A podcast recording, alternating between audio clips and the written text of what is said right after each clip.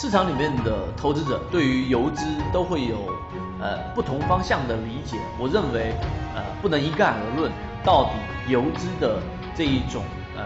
他们的操作风格是怎么样的，以及我们怎么样去进行分类以及跟随，从中找到利润。到底在游资的世界里面，他们到底怎么样去把利润和这一种我们所说的风险给它做好一个权衡？那么实际上最重要的一个关键就是区别于一般的散户和我们说专业的这种选手之间的一个很大区别是关于板块。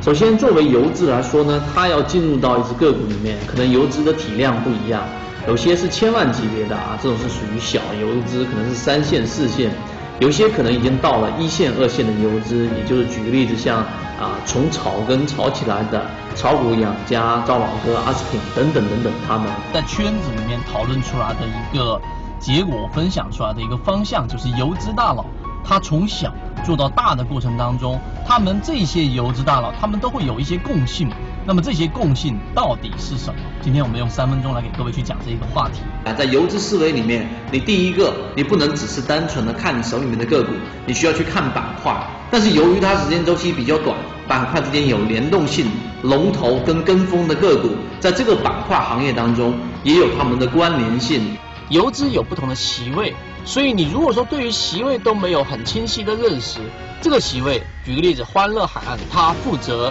做的是什么类型的个股？它专门做的就是我们说的这种妖股。